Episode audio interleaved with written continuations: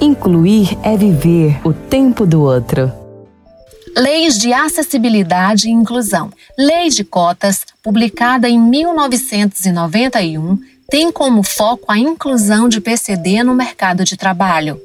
Em 2000, foi lançado a Lei nº 10.098, totalmente voltada à acessibilidade, com o objetivo de quebrar barreiras no dia a dia, sejam elas urbanas, arquitetônicas, nos transportes ou na comunicação, assegurando assim a autonomia das pessoas com deficiência e oportunidades para todos. Em 2004, saiu o decreto número 5296 que reforçou o que a Lei nº 10.098 já dizia. Além disso, trouxe de novo as normas técnicas da ABNT como parâmetros de acessibilidade.